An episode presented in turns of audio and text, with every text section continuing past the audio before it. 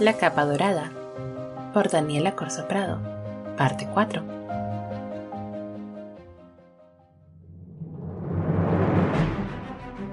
Elías luchó valientemente para sobrevivir a los ángeles malignos que habitaban aquel reino.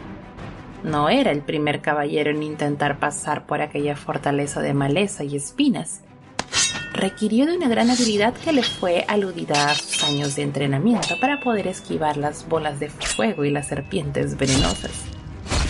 No podría decirse que resultó ileso. Las bolas de fuego alcanzaron a quemarlo en la pantorrilla y las espinas a cortarle la piel de los brazos. Sin embargo, seguía de pie cuando llegó hasta el castillo. Desde lo alto, la hechicera lo observaba admirando la habilidad de Elías para la lucha, pensó en que por lo menos merecía una forma digna de morir, y retirándose a sus aposentos, esperó al momento perfecto para aparecer.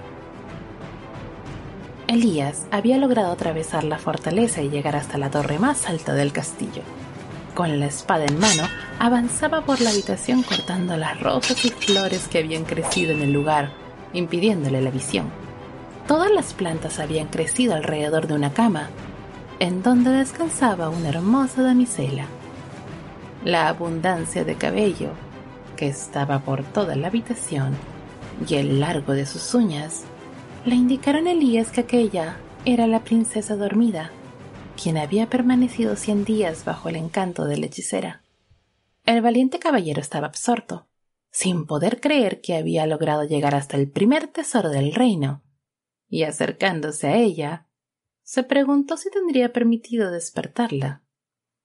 Quizás si lo hacía, ella le diría dónde encontrar el segundo tesoro.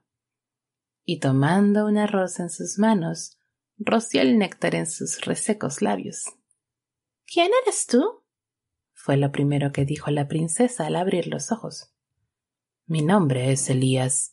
He venido a rescatar la princesa le dijo haciendo una reverencia. no soy una princesa y no necesito que me rescates. La bella damisela se levanta de su lecho y se acerca a la ventana de la gran torre observando el reino sin vida. He asesinado a todo mi reino. Ya no hay niños danzando, ni música sonando. Todo lo que veo es oscuridad. ¿Para qué querría ser rescatada de mi sueño? Aún es tarde, Hermosa damisela, si logramos encontrar el segundo tesoro, como dice la leyenda, salvaremos a su reino. ¿Leyenda? Elías se la narra convenciéndola de que al volverse indestructible salvarían al reino fantasma y todo lo que Heredad conocía volvería a la vida. La princesa decide acompañarlo a encontrar el segundo tesoro. ¿Tiene alguna idea de dónde podemos encontrarlo? Heredad recuerda una canción que su madre le cantaba cuando niña, en la que recitaba Allí, en medio del bosque, donde las flores crecían y la hierba te ocultaba, vestida de oro, el tesoro, ella encontraba. La princesa canta la canción y juntos parten hacia el bosque. Heredad intenta no dejar de cantar para evitar volver a caer en el hechizo.